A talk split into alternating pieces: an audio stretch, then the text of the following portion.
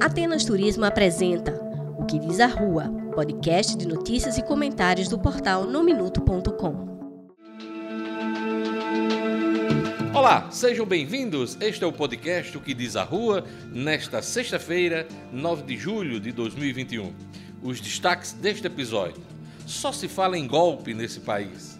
Bolsonaro tem rejeição de 51%, maior do mandato, aponta o Datafolha. Comandante da Aeronáutica faz novo alerta aos senadores da CPI. Presidente da República usa a palavra chula para responder questionamentos da comissão. Vereador Hermes Câmara quer retomada das obras do Protransporte. Neymar se irrita com brasileiros que declaram torcer pela Argentina. Fica com a gente. Nosso podcast está começando agora. No Minuto apresenta O que diz a Rua, seu podcast de notícias e comentários. De uns tempos para cá, só se fala em golpe nesse país. Com motivos e razões diferentes, o fenômeno começou em 2016, durante o processo de impeachment da ex-presidente Dilma Rousseff, e seguiu até hoje, nestes anos turbulentos de governo Bolsonaro. Eu quis saber de um amigo que ele acha do clima de ameaças. Assim, ele me disse: o golpe será tentado. Minha dúvida é se acontecerá antes ou depois das eleições de 2022. A impressão que a gente tem é que um golpe de Estado clássico, com tanques e militares nas ruas, pode ocorrer a qualquer momento. Rogo a Deus que não. Rezo para que as instituições brasileiras funcionem bastante para evitarmos uma situação como esta. Torço para que evitemos o pior. Estamos encerrando uma semana carregada, extremamente pesada. A temperatura anda alta em Brasília, que abriga as sedes do Poder Central. Entre ataques, excessos verbais, denúncias e palavras chulas, sobraram ameaças para todos os lados.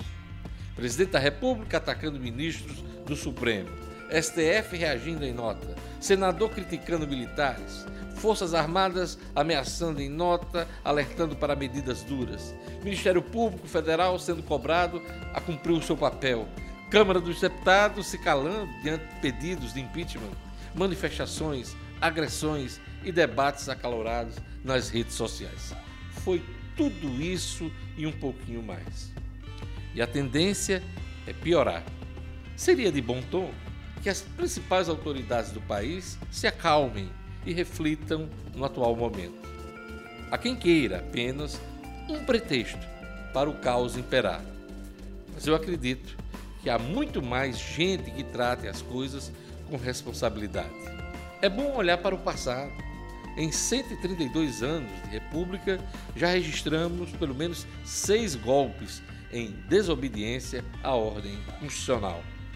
Todos eles foram marcados por sofrimento, desarmonia, torturas, mortes, autoritarismo, desrespeito aos direitos do cidadão, falta de liberdade e incertezas. De todos os lados, hein? De todos os lados da atuação política. Não podemos viver um ambiente, uma situação como essa novamente. Devemos pensar muito sobre o risco de perdermos nossa democracia representativa, onde quem vota tem o direito de ser votado. O presidente Jair Bolsonaro não toma jeito. Ontem ele fez novas ameaças às eleições de 2022, quando vai tentar a reeleição. Contrariado pelos líderes partidários, muitos de sua base, e por ministros do Tribunal Superior Eleitoral, o presidente insiste na adoção do voto impresso como forma de auditar as eleições do ano que vem. Assim falou Bolsonaro.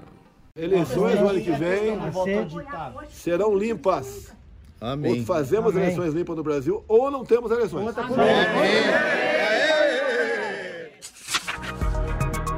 Jair Bolsonaro vive seu pior momento. Além de perder para Lula em simulações de primeiro e segundo turnos, as pesquisas apontam alta rejeição ao seu governo. A nova rodada do Datafolha saiu muito dura para ele.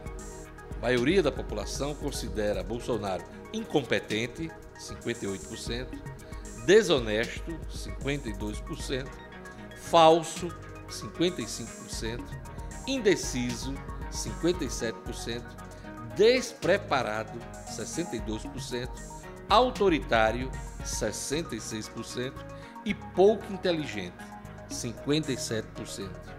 Os índices de aprovação não são melhores.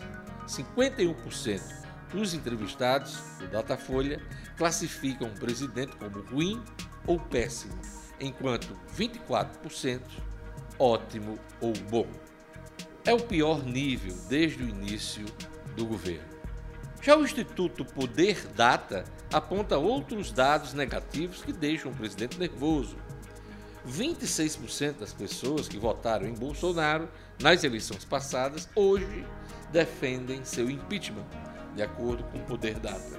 Dentre os que votaram em branco, 47% defendem que ele deixe o cargo.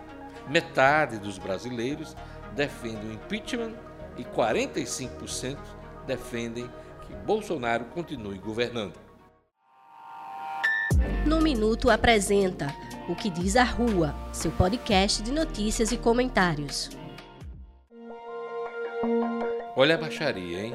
A CPI do Senado mandou uma carta para Bolsonaro inquirindo sobre a denúncia dos irmãos Miranda em torno da Covaxin e do rolo atribuído ao líder do governo, o deputado Ricardo Barros. Em palavras chulas, bem ao seu estilo, ao seu modo, quando pressionado, Bolsonaro respondeu em sua live semanal. Vamos conferir. Eu agora sou corrupto sem ter gasto um centavo com vacina. Zero. Inclusive, né? Eu não vou entrar em detalhes sobre essa CPI aí desse, do Renan Calheiros e Omar Aziz, que dispensa comentários, né? E não vou responder nada para esses caras. Eu não vou responder nada para esse tipo de gente, hipótese alguma. Que não estão preocupados com a verdade, sim desgastar o governo, porque o Renan, por exemplo, é ali, aliadíssimo do, do Lula. O cara quer o Lula, a volta do Lula a qualquer preço. Então não vou responder questão de CPI para esses caras, né? Hoje foi, eu acho que não sei se o Renan, o Maio, os saltitantes, fizeram uma festa lá embaixo na, na presidência, né? Um documento por responder pergunta à CPI. Você sabe qual é a minha resposta, pessoal? Caguei. Caguei para a CPI. Não vou responder nada. Tá? É uma CPI de uma. São sete pessoas, agora passaram para seis, que não estão preocupadas com a verdade. O que essa CPI produziu até hoje de bem para o Brasil? O que a CPI produziu né, para reduzir o número de mortes? Por que, que eles não abriram, não convocaram o Carlos Gabas, que é o operador do consórcio do Nordeste, que, que simplesmente, tá certo? sumiu com 50 milhões de reais e não comprou nenhum respirador sequer. Que resposta eu posso ter para a CPI que não quer colaborar com nada, apenas desgastar o governo, criar um caos? E quando eles mexem, né, que de vez em quando tem uma certa reverberação, mexe na bolsa, faz aumentar o preço do, do petróleo, né, aumenta o preço do combustível por tabela, que o preço do petróleo é, é é ligado aí, é, é, é, é atrelado aí, atrelado aí ao, ao preço do, do, do, do, barril lá fora, o dólar aqui dentro. Por termo, tá? Eu sei que você é um cara hiper inteligente, mas eu não tenho paciência para ficar ouvindo aí patifes, né? Acusando o governo. Olha só, como é que a gente desmonta essa CPI de picaretas aí, sete picaretas aí? Me acusaram né, de estar negociando, eu, né? comprando 400 milhões de doses de vacina, com um superfaturamento de mil por cento. Dá para entender, Marco? Tá? É, é, o que foi, todo mundo viu isso aí. Uhum. Então, 400 milhões. Né? Quando a dose era 15, tabelado, né? como eu teria pago, segundo eles, mil por cento, eu paguei 150 doses por vacina. Nossa. Vezes 5 reais, né? que é o preço do dólar, teria que gastar nessa compra da Covaxin 300 bilhões de reais. Só um imbecil como o Renan Calheiros, um hipócrita como, como o Omar Assim, um analfabeto como o Randolph, leva essa narrativa para frente. O comandante da aeronáutica, tenente brigadeiro do ar, Carlos de Almeida Batista Júnior, falou ao Globo nesta sexta-feira. Ele não aliviou para cima da CPI do Senado, em particular para cima do senador Omar Aziz, que andou criticando os militares suspeitos de falcatruas no Ministério da Saúde. Almeida Batista, considerado o mais bolsonarista dos comandantes militares, disse algumas coisas que me chamaram a atenção e vale registro. Abre aspas. Nós sabemos que a nota foi dura, como nós achamos que devia ser. É um alerta às instituições. É um alerta exatamente o que está escrito na nota. Nós não enviaremos 50 notas para ele, é apenas essa. Esse ele é Omar Aziz. Outro ponto, abre aspas. Esta pauta de colocar no imaginário popular que os militares, principalmente os de mais alta patente, não são tão honestos, sequer tão capazes, é uma pauta que parte da imprensa vem tentando incutir nas suas matérias e parte da oposição também. Alguns valores, como o combate à corrupção, valores republicanos, foram a base da campanha do presidente Bolsonaro, que o elegeram para que a oposição tente voltar, ela tem de combater esses valores. Fecha aspas. Em tom ameaçador, Almeida Batista disse ainda, abre aspas, homem armado não ameaça. Não vamos ficar aqui ameaçando, fecha aspas, disse o comandante da aeronáutica. Esse foi mais um sinal de que o clima não é dos melhores em Brasília vereador Hermes Câmara, do PTB, aposta na retomada de algumas obras para incrementar o turismo em Natal, entre as quais a do Pro Transporte, na zona norte da capital. É uma obra que se arrastava há mais de 15 anos, né, que hoje houve uma pactuação com o município de Natal e com o governo do estado e retoma essa obra tão importante, não só uma obra importante para a mobilidade, como também para o turismo no, no estado do Rio Grande do Norte. Né? O que é está faltando, Hermes? Eh, você já fez o um levantamento do que falta para a conclusão do, do ProTransporte? Ali existem várias, vários trechos de obras inacabadas, né? acessos, como túneis, alguns acessos que ligam as avenidas é, das fronteiras, a Avenida Rio Doce, a Tocantins, são várias trechos que ficaram a, a, a obra abandonada, que dificulta o acesso. Né? Hum. E o que é que a governadora eh, lhe disse? Você deve também estar tratando disso na, no âmbito da Prefeitura de Isso. Natal. O que é que esses gestores, tanto no âmbito estadual e municipal, têm dito a você? Acredita que no prazo aí de um ano a gente consiga ter a conclusão dessa obra, né? uma obra tão importante para a cidade de Natal, que liga ali a, a, as grandes cidades da região metropolitana e também o acesso do aeroporto. Né? Sim, essa ligação também é importante, né? não só para o litoral ali, o litoral norte, né? mas também o aeroporto Isso. de Natal. Né? Exatamente, exatamente. Aliás, o aeroporto de São Gonçalo. É, nós temos aquele, aquele litoral norte que vai ser um dos grandes beneficiados, né? Esse, esse acesso, aquela, essa, essa ligação que vai haver nas praias ali vai ser muito importante. Agora o nosso assunto é futebol. Neymar se irritou com brasileiros que disseram torcer pela Argentina. Brasil e Argentina vão disputar o título da Copa América amanhã, sábado, no Maracanã. Vamos abrir espaço para o jornalista esportivo Edmond Sinedino. Mais do que nunca, é uma, uma final absolutamente centralizada nos dois maiores jogadores desta competição. Neymar e Messi se enfrentam neste sábado no Maracanã. É, o Neymar, uh, na última Copa América, ganha pelo Brasil, não pôde jogar, machucado, ficou no banco assistindo. Diz que é uma emoção muito grande poder é, fazer parte dessa final.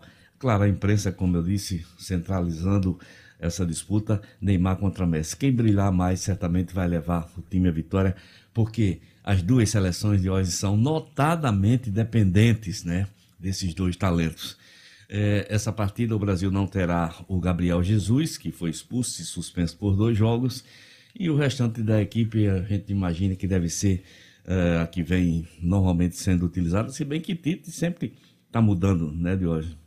E a gente fica na expectativa de que seja um jogo atraente, que seja um jogo bom, seja decidido pelo melhor futebol. Pois é, independente Muito... do título, importante, é. né? Uhum. Uma Copa, os times se dedicaram nesse último mês, mas que seja uma grande partida de futebol. Exatamente. Né? Um resgate até do futebol ah. sul-americano, né, de onde que tem sido tão criticado pelas e partidas. comparado com... com a Eurocopa, né? A Eurocopa. Re sendo realizada no mesmo período, né, os jogos praticamente realizados de forma simultânea, um joga no sábado, outro joga no outro dia e vice-versa.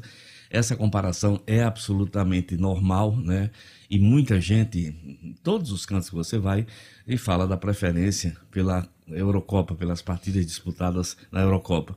Eu, eu não sei se é meu lado excessivamente nacionalista, eu não vejo tanta diferença assim, mas algumas partidas assim, mais um jogo Brasil-Argentina é sempre muito especial de se assistir. Pois é, não vai perder o horário, hein? Brasil e Argentina amanhã à noite, 21 horas no Maracanã, transmissão do SBT. Ponto final no episódio desta sexta-feira do podcast O que Diz a Rua. Roteiro e locução, Diógenes Dantas, edição de áudio, Fladson Soares. Produção, Fátima Helena de Albuquerque e Maria Luísa. Realização, portal No Minuto. Se você gostou, compartilhe. Obrigado pela sua companhia e até o próximo episódio. Bom final de semana! Atenas Turismo apresentou O que diz a Rua, podcast de notícias e comentários do portal nominuto.com.